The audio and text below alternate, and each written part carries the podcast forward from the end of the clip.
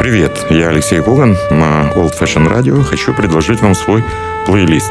Не знаю, понравится или нет, но очень хочу, чтобы понравился.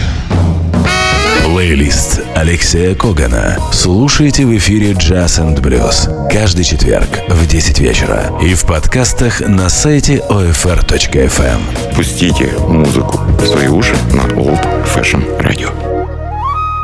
Вітаю всіх, хто слухає Old Fashion Radio. З вами Олексій Коган і програма Плейліст. Хочу нагадати усім шанувальникам джаза, що 15 вересня як і завжди, була сумна дата, про яку я завжди згадую. Саме 15 вересня 80-го року пішов, пішов в життя видатний джазовий романтик, піаніст, клавішний композитор Біл Еванс. Саме е, в середині е, вересня дуже багато людей згадують видатного романтика джаза. А я згадую слова Кіта Джерета про те, що я не знаю, що було б з молодим поколінням піаністів, якби не було Біла Еванса. І сьогодні я хочу представити вам, можливо, це змусить вас трошки подумати. Я хочу одразу вибачитися за те, що я буду абсолютно чітко порушувати е, формат радіопрограми, бо прозвучить кілька п'єс, які лунають навіть по 10 е, хвилин.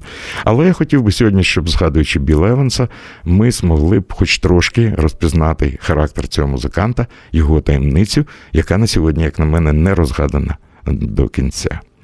І розпочнемо з дуже красивої п'єси, е, яку буквально за кілька тижнів після смерті Біла Еванса створили Пет Метіні і Лайл Мейс.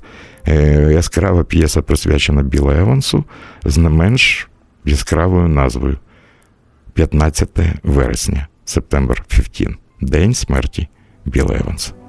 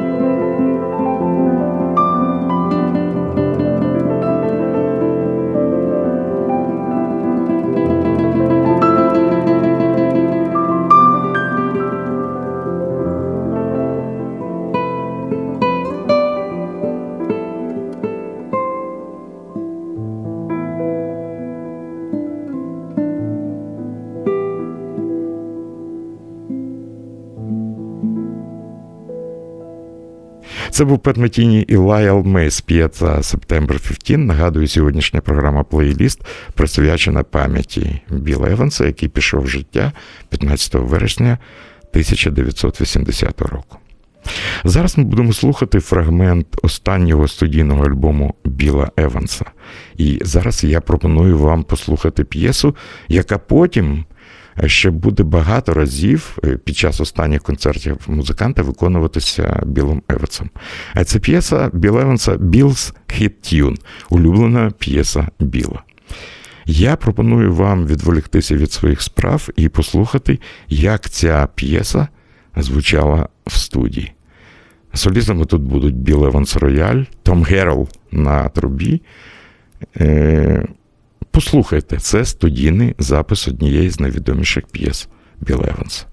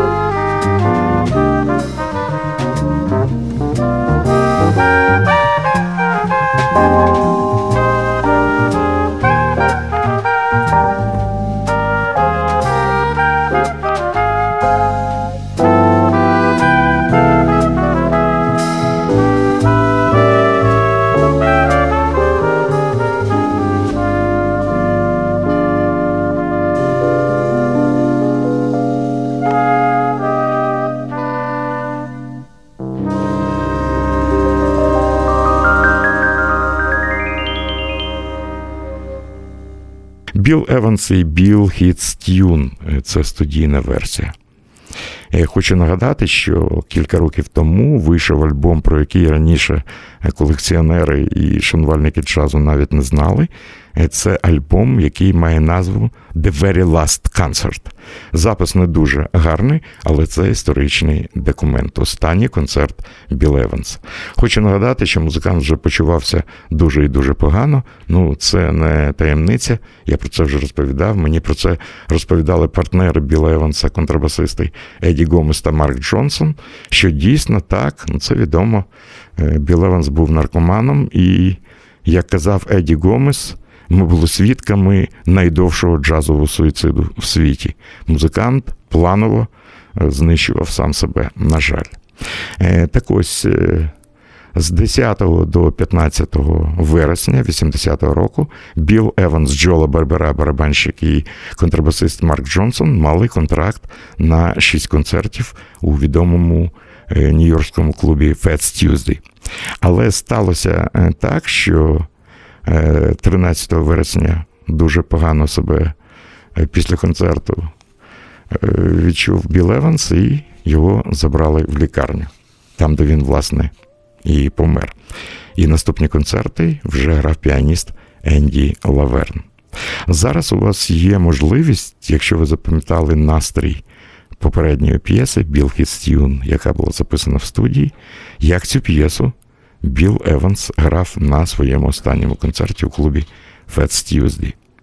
Маю зазначити, якщо будете уважними, таке враження, що музикант знає, що він скоро піде з цього життя, і дуже швидко, іноді сумбурно намагається нам щось розповісти і щось залишити про себе.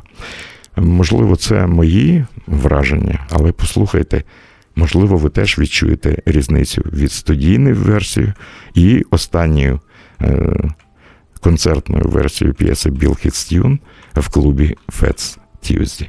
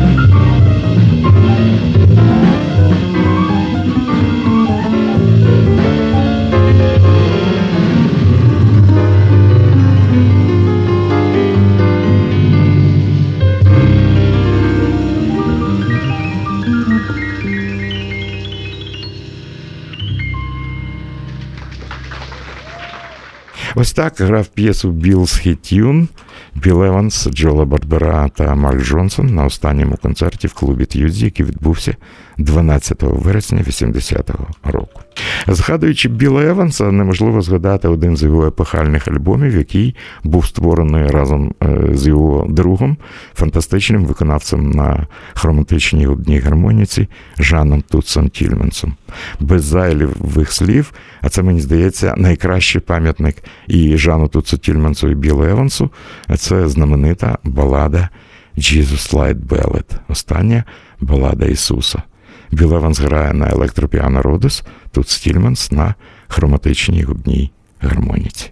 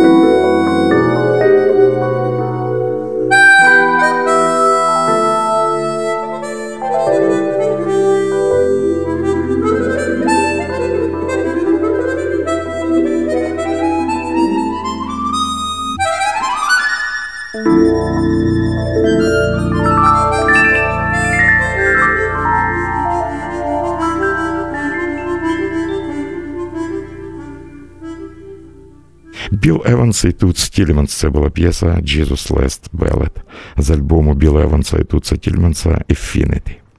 Кілька років тому відома бразильська співачка і піаністка Ельяні Еліаш видала альбом під назвою Something for You, щось для тебе.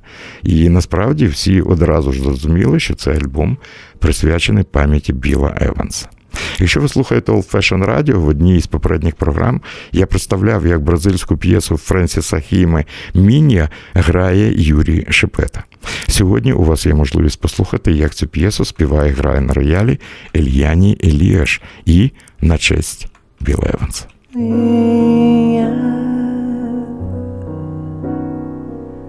vai ser minha desde a hora que nasceste. Minha, não te encontro. Só sei que estás perto e tão longe, silêncio, num outro amor, ou numa estrada que não deixa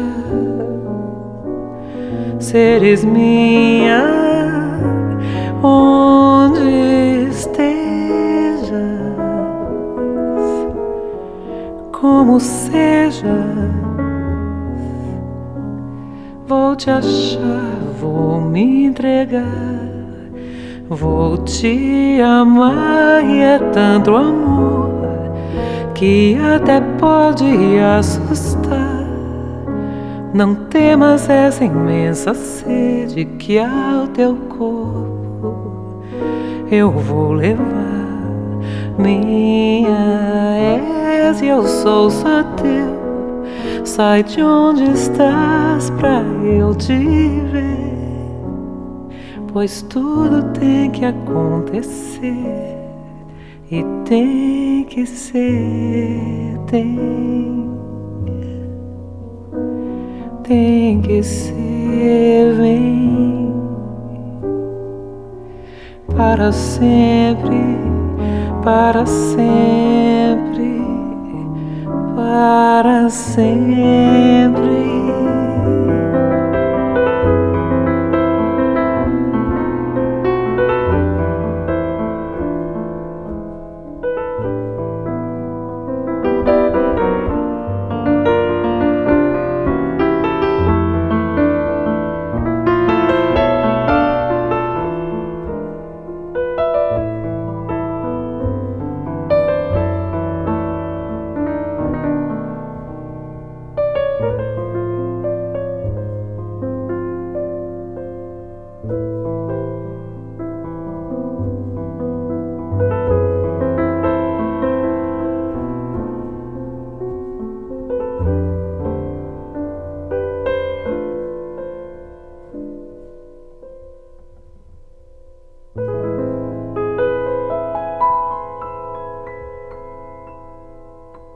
Еліані Еліаш Мін'я відома бразильська балада Франсіса Хіми.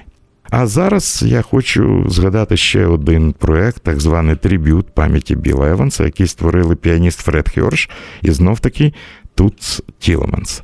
І це прозвучить п'єса, яку Біл Еванс присвятив своєму брату, який трагічно загинув. В нього був брат Геррі.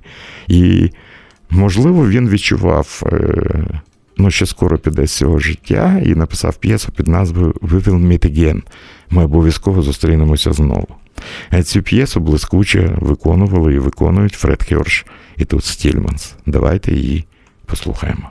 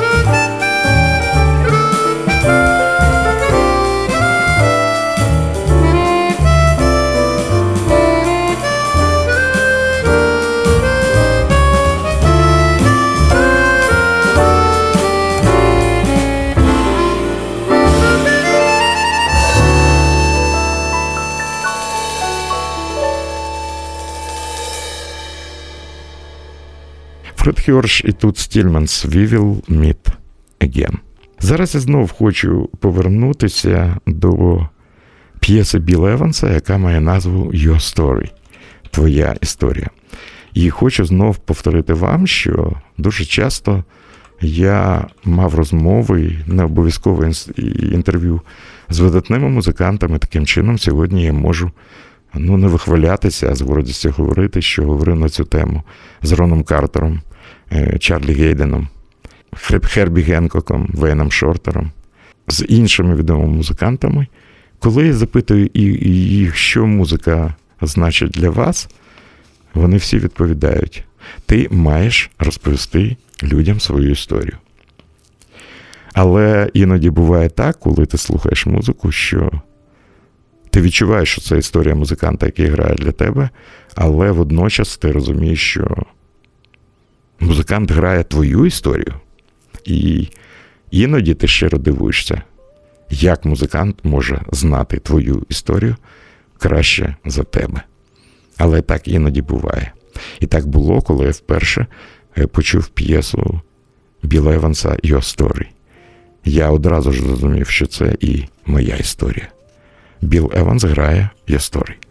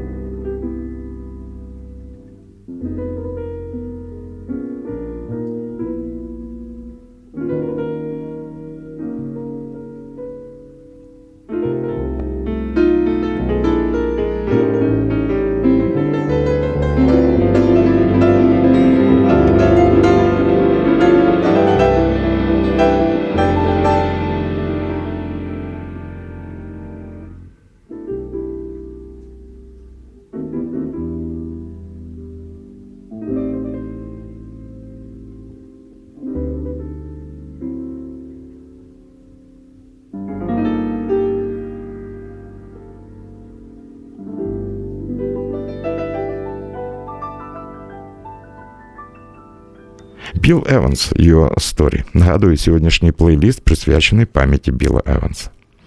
І ще один трибют Білу Евансу блискуче зробив піаніст Міша Альперін, який написав е, прелюдію для Біла Еванса, де дуже органічно поєднав домінорну прелюдію Фредеріка Шопена і свою власну п'єсу в честь Біла Еванса. Яскрава, лірична, дуже красива фортепіанна п'єса. Ми слухаємо Мишу Альперина.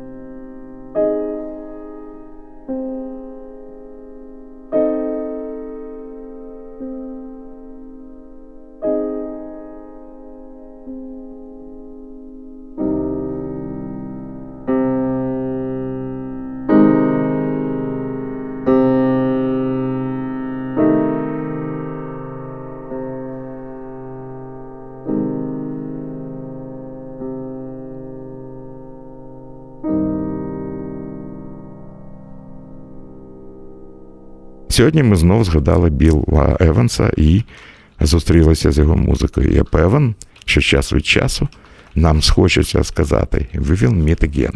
Ми знов зустрінемося, знов зустрінемося з музикою Біла Еванса. Це була програма Плейліст. Дякую, Максу Пічко. З вами був Олексій Куган. Бережіть себе, зустрінемося за тиждень. Плейлист Алексея Когана. Слушайте в эфире Jazz and Blues каждый четверг в 10 вечера и в подкастах на сайте OFR.FM. Пустите музыку в свои уши на Old Fashion Radio.